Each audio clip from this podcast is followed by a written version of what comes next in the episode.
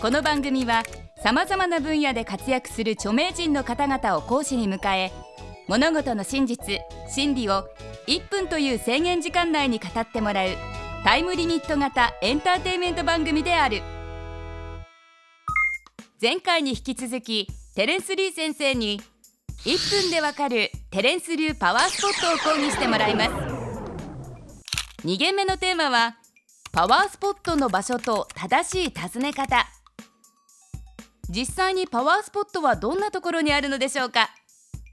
またただ行くだけではダメなのでしょうか？制限時間は1分間。それではテレンス先生お願いします。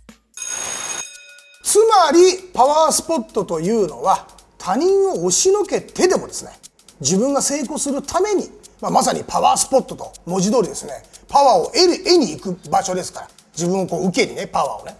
だからね生優しい場所でもないんですよそんなに。本来は非常に山深いところとかねちょちょちょいっと電車乗り換えてスッと行けるような場所にあるもんじゃないんですよね。でこのパワースポットっていうものも非常に間違っていてよくはしごする愚か者がいるでしょ。これはその場所場所によって得られるパワーが違うわけですからそのパワーって例えるのは色ですよ。一日で赤い場所青い場所黄色い場所行ったらこれ色混ざっちゃいますからもう訳のわかんない色になりますね。だから本質的にはここに行ってこういうパワーが欲しい気が欲しいそのために行くんでましてやパワースポットのはしごなんていうのは愚の骨頂絶対にやっちゃいけないことなんですよ。もうバカ丸出しです。テレンス先生ちょっと1分からはみ出しましたね。ここからは補足講義をお聞きください。パワースポットというのは神社仏閣風光明媚なあの自然の豊かな場所には限らない。あの自分にとってのパワースポットっていうのが人によっては例えばね焼き鳥屋であるケースもあるわけですよ。極端な話ですよね。だからその自分にとってのパワースポットっていうのをちゃんと見つけ出すまあこれは数式とかなあの計算式があるんですけどもそれに基づいてやれば全然違うものが見えてくる。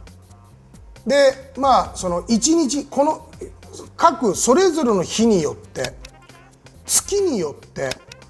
であと年によってで12年周期で変わるところがあるので、えー、これも皆さんご存知ないと思いますけどもねだからパワースポットはただ行きゃいいってことじゃないんですよ。その例えばそういうそういうことで成功を収めたいって言ったらしかるべきパワースポットに行ってその色を身にまとってくるんででその色がだんだんだんだん薄れていくわけですよ時間とともに。したがってまた再びそこに行ってその色をまとってくる。だから同じ日に何箇所もはしごするなんていうのはいろんな色をまとうことになるんで、えー、本来的な効果は得られないところがあだになることもあるってことですね。むしろね。うん。本日の講義はここまで。テレンス先生ありがとうございました。それでは本日のポイントをおさらいしましょうパワースポットはそもそも生優しい場所には存在しない。パワースポットはその場所場所で効果が異なるのではしごすべきではない。焼き鳥屋さんがパワースポットの人もいる。テレンス・リー先生次回の講義は本当は怖いパワースポットです。皆さんの出席をお待ちしております。1分でわかる大学ホームページでは過去の講義も見ることができます。1分でわかる大学のホームページは